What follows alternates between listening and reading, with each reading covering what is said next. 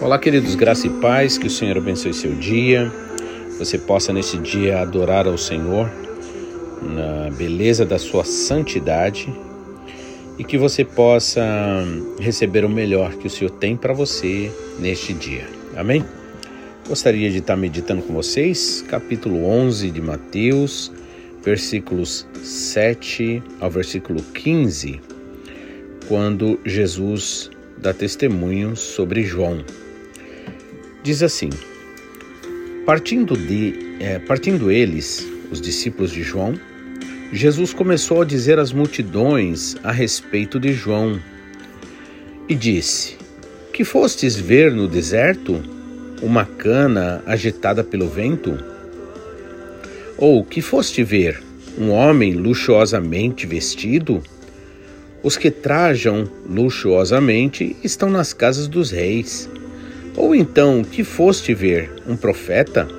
Sim, eu vos digo, e muito mais do que profeta, porque este, referindo-se a João Batista, é de quem está escrito: Eis que adiante de, da tua face envio o meu anjo, que preparará diante de ti teu caminho. Em verdade vos digo que entre os que de mulheres têm nascido, não apareceu alguém maior do que João Batista mas aquele que é o menor no reino dos céus é maior do que João Batista. Desde os dias de João Batista até agora se faz violência ao reino dos céus e pela força se apoderam dele, porque todos os profetas e a lei profetizaram até João. Se quereis dar crédito, este é o Elias que estava para vir. Quem tem ouvidos para ouvir, que ouça. Amém? Vamos orar? Pai, mais uma vez nós nos dirigimos ao Senhor, reconhecendo, Pai, a nossa fraqueza, a nossa necessidade, a nossa ignorância, as nossas limitações, Pai. E queremos te pedir em nome de Jesus, em primeiro lugar, Pai, perdão, Pai, pelos nossos pecados, pelas nossas iniquidades pelas nossas fraquezas, por muitas vezes nos deixarmos levar pelas situações, Senhor, da carne e assim, Senhor, é, não, não obedecer a tua palavra. Perdoa-nos, Pai, assim como nós também, em nome de Jesus, perdoamos a todo e qualquer que nos deve, Pai. Senhor, nós queremos te pedir, venha, Senhor, lavar e purificar, Senhor, o nosso corpo, as nossas vestes espirituais. Venha, Pai, purificar o nosso coração, a nossa alma, Pai, santificar o nosso espírito, Pai. O Senhor sabe e conhece, Senhor, os nossos corações, que nós te amamos, que o que nós de fato desejamos, Pai, podemos dizer com toda certeza é viver para a glória do Senhor, Pai. Mas o Senhor sabe e conhece, Pai, que nada nós somos de nós mesmos, por isso a tua palavra nos diz ali, Salmo 103, que como um pai se compadece dos seus filhos, assim o Senhor se compadece de nós, porque sabe que nós somos pó. Por mais que a gente queira, Senhor, nos esforçar, na verdade, Senhor, somente através da força do teu Espírito Santo é que nós podemos vencer, Pai. E graças te damos porque o Senhor enviou teu filho, o Senhor Jesus Cristo.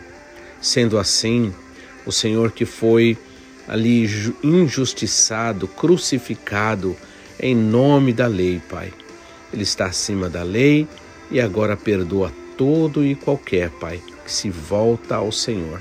Portanto, Pai, eu te peço em nome de Jesus, fala conosco neste dia, Senhor. Toca nos nossos corações, Pai e enche-nos do teu Espírito Santo, pois é tudo que nós precisamos, Pai, para vencermos a nós mesmos e vencer o mundo, em nome de Jesus. Amém. Então, aqui, capítulo 11 de Mateus, a partir do versículo 7 né, diz o seguinte, né? Partindo eles, né, os discípulos de João ali que tinham ido fazer a pergunta que João tinha mandado. João estava no cárcere e enviou os discípulos dele até Jesus porque ficou sabendo das maravilhas que o Senhor Jesus estava fazendo, dos ensinamentos. Então, depois que Jesus ali disse para os discípulos de João: Vai e diz para ele o seguinte: é, as coisas que vocês veem, né? E vocês ouvem, aliás, as coisas que, ou, que ouvis e vedes, né? ou seja, não só ouvir, né? mas também ver. Os cegos veem, os coxos andam, os leprosos são purificados e os surdos ouvem, os mortos são ressuscitados e o evangelho é pregado ou anunciado aos pobres. E aí, né, depois que os discípulos de João ali se despediram, agora por isso está dizendo, partindo eles, né, os discípulos de João, Jesus começou a dizer às multidões a respeito de João. Né? Então, aqui ele faz perguntas, e eu gosto muito de ver isso, porque se nós tivermos a humildade de responder as perguntas, ou melhor ainda, é, parar e refletir sobre uma pergunta que o Senhor faz para nós, com certeza nós estaremos dando liberdade para o Senhor, para o Espírito Santo, para trabalhar em nós e nos vencer né, das nossas dúvidas e dos, das dificuldades de entendimento que a gente tem. E aí ele vai e se referindo que é, ali, aquelas grandes multidões foram ali, incluindo os fariseus escribas, para se batizar com João Batista. Né? Então, se referindo a isso, ele vai e diz: Que foste ver no deserto uma cana agitada pelo vento? Né? Ou que foste ver um homem luxuosamente vestido? Né? Os que trajam, aí ele dá continuidade: os que trajam luxuosamente estão nas casas dos reis. Ou então, que foste ver? Um profeta? Sim, eu vos digo, e muito mais que um profeta. Né? Então, Jesus aqui, ele é, usa né, desta, dessas perguntas, usa essas perguntas, faz essas perguntas, para que o povo vo, é, é possa parar, meditar, refletir Perguntas são muito importantes para isso. Né? E aí a primeira coisa que ele fala é cana agitada. Cana, na verdade, tem um sentido de regra. Antigamente, usava-se canas para medição, né? Então, por exemplo, quando se fala que a Bíblia foi canonizada, essa palavra vem de cana, nesse caso, canonizada, né? Ou seja, foi ali é, feito regras. Mas aí interessante é que ele pergunta: foste é, uma cana agitada? O que vocês foram ver? Uma cana agitada pelo vento, né? E na verdade essa frase, né, segundo historiadores da, da, de Israel, era uma expressão idiomática hebraica para alguém que era fraco, irresoluto, ou seja, que não se, se não tinha uma resolução, né? E inconstante, uma pessoa que mudava de atitude e opinião, crendo e pregando algo num dia e outro dia, né? Outra coisa. Então, na verdade, a gente sabe que João Batista, por exemplo, né? Ele era uma pessoa muito firme, tanto é que ele, como diz o ditado, ele não tinha papa nas língua, na língua, né? Papas na língua ele falava abertamente. Ele era um homem comprometido com a verdade, né? E portanto, ele falava, né? Ainda que viesse a doer, ofender outros, ele falava. Mas é interessante que nesse sentido, só ofende, né? A verdade só ofende, né? E só dói em nenhum sentido para aqueles que na verdade não buscam a verdade, para aqueles que estão buscando a mentira, para aqueles que estão querendo viver, é, querendo sempre mudar as coisas, né? Para não fazer aquilo que Deus pede para ser feito. Porque quando nós reconhecemos que sem o Senhor nós não somos nada, não podemos nada, de que o fato de o Senhor ter alcançado a gente é, não foi por méritos, porque inclusive a palavra mesmo diz, o Senhor Jesus diz: Não fosse vós que escolhesses a mim, eu escolhi a vós. E o Senhor escolheu não porque nós somos bons, mas porque Ele é bom. Então, é, João Batista era um homem muito firme, né? Esse, esse ditado hebraico aqui, né, que refere-se à cana agitada, por exemplo, fala de pessoas então que é, fracas no sentido da vontade, sem resolução, né, irresoluto, é inconstante, né, uma hora crendo e pregando uma coisa e depois muda, né, com certeza não se referia a João Batista, né. Agora, eu entendo também essa cana, por exemplo, como no caso da lei, né, da lei, só que interpretada pelos fariseus, pelos hipócritas, pelos saduceus, né, pelos é, escribas, por exemplo. Ou seja, cana se trata de regra e agitada pelo vento significa, dependendo do problema que se enfrenta, porque vento significa problemas, dificuldades. Sabe aquele ditado que diz: nenhum vento é favorável para quem não quer, quem não sabe onde chegar. Ou seja, o vento em si, ele é um problema, é uma dificuldade que é enfrentada, mas é, se a pessoa tiver verdadeiramente na direção de Deus, na direção do Espírito Santo, né? Aí vai se cumprir aquilo que Paulo diz: todas as coisas contribuem para o bem de quem? Daqueles que amam ao Senhor. Ou seja, se a pessoa ama ao Senhor. Então, o vento de tribulação, de problema, lembra também que Jesus fala das duas casas uma construída na areia, outra na, na, na, rocha, e aí vem o vento, né? Também. O que, que significa? Aprovação, onde vai ver até que ponto as pessoas estão firmadas ou não, né? Então, foste o que você for, o que, que vocês foram ver no deserto? Uma cana agitada pelo vento? Se cana, na verdade, significa regra, lei, medida, né?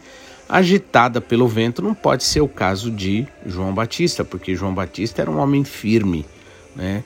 Tanto é que quando ele vê lá os fariseus, os escribas indo lá para se batizar, o que, que ele diz?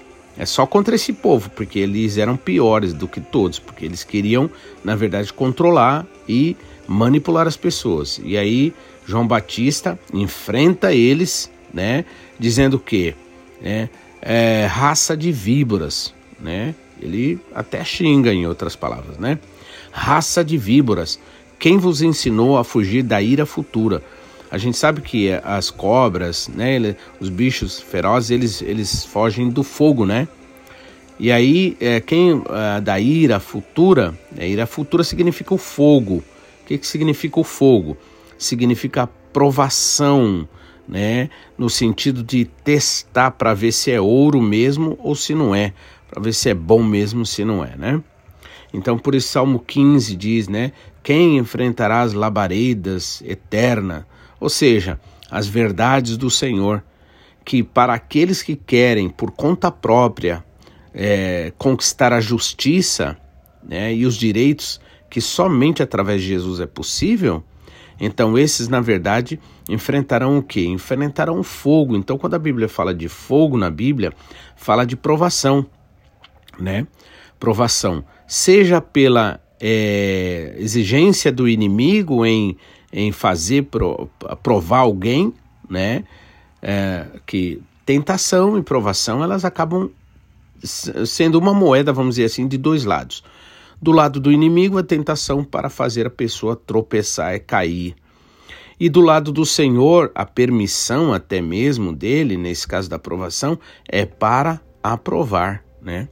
Então, o fogo, na verdade, significa isso, significa é, provação, né?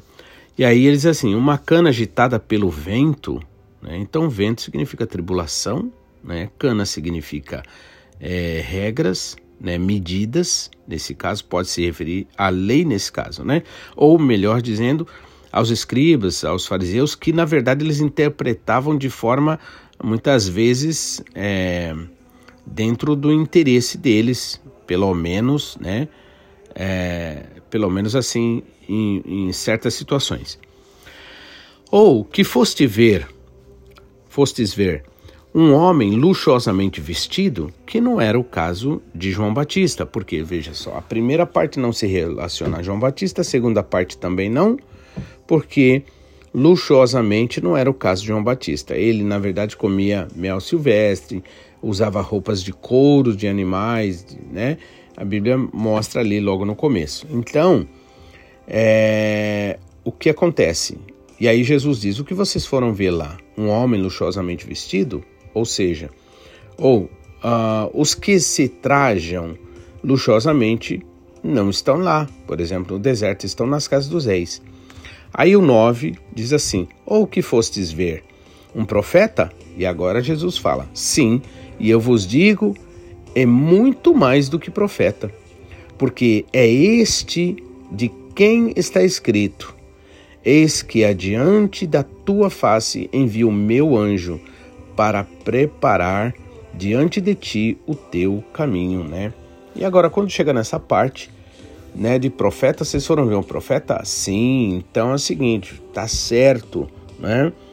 É, e, e digo, e eu vos digo muito mais do que profeta. E aí Jesus apresenta ele aqui como quem? Como um anjo, né? Isso fica de acordo com a palavra, por quê? Lembra que Jesus disse que no céu nós seremos como anjos, né? Então, nós também temos sido ensinado, né? O Senhor tem nos ensinado através do pastor Takayama que Adão e Eva eram grupos de anjos, né? Ou seja, é, os dois erraram, tanto Adão quanto Eva, né? Mas um estava mais diretamente ligado com o inimigo, recebeu mais diretamente a influência do inimigo, né? Enquanto é, o outro grupo, representado por Adão, é, foi influenciado por aqueles que foram tiveram mais contato com o inimigo, né? Ou seja, em outras palavras, o paraíso não era aqui na terra, o paraíso era e é no céu, né? Só que até então, né, o Senhor não podia expulsar o inimigo, claro que ele podia, né? Deus podia expulsar o inimigo pelo poder dele, né, pelo poder do Senhor, Deus, né, do próprio Deus, né, porque o inimigo é nada, na verdade. Ele foi criado, ele é nada, nesse caso, para Deus, né?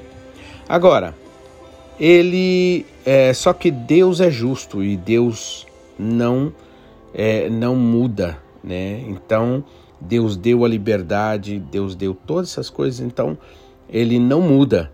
Só que se nós usarmos a liberdade para fazer aquilo que está contrário à palavra do Senhor, acabamos sendo é, prejudicados, né?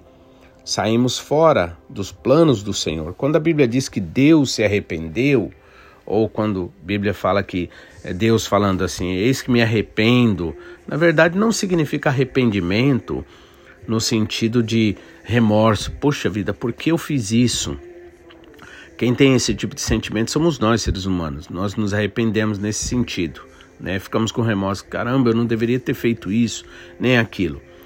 Mas Deus não. Quando a Bíblia diz que Deus se arrependeu ou se arrepende, significa que ele estava indo em uma direção e depois ele dá meia volta e vai ao contrário. Então, por exemplo, é, ele está indo, por exemplo, no sentido de nos abençoar, né? Mas aí depois o que acontece? Ele virando as costas, ele está indo agora no sentido contrário. Por isso que né, no Antigo Testamento, especialmente, a gente vê muito isso. Seria questão de bênção ou maldição, né? Então, é, porque é, foste ver um profeta? Sim, eu vos digo, muito mais que profetas, porque é este de quem está escrito: Eis que adiante da tua face envio o meu anjo, que preparará diante de ti o caminho. Né? Então, Jesus Cristo dando testemunho de João Batista, como né, declarando um anjo. Não no sentido um anjo, é, vamos dizer assim, é, um, um anjo porque nós somos os anjos, né? Então nós é, só que perdemos né, toda aquela capacidade que existia e ficamos aqui dependendo de um corpo onde sofre os problemas da gravidade, né? E aí é, estamos presos, em outras palavras, neste corpo aqui, né? Tanto é que a carne ela é o problema muito sério. Então, é, aqui Jesus diz, né? E ele testemunha que João Batista, nesse caso, é anjo. Não dizendo que ele não fosse humano, que ele não tivesse também preso, né? Em um corpo, né? Carnal. Não, mas é o anjo que o Senhor ia enviar, né? Então nós também. E nós podemos entender o seguinte, né? Que se nós assim crermos, como somos ensinados, como diz a palavra, né? Que nós estávamos com o Senhor ali, né? Mas acabamos desobedecendo, comendo da ciência do bem e do mal, da árvore da ciência do bem e do mal, e aí tivemos que agora estar vivendo aqui nesse mundo de aflições, de problemas, de dificuldades, né? E na lição de amanhã a gente vai ver também uma outra coisa importante falando a respeito desta consequência que hoje nós vivemos aqui. Mas lembrando sempre, graças a Deus, que o Senhor nos dá vitória através do Senhor Jesus Cristo. Amém?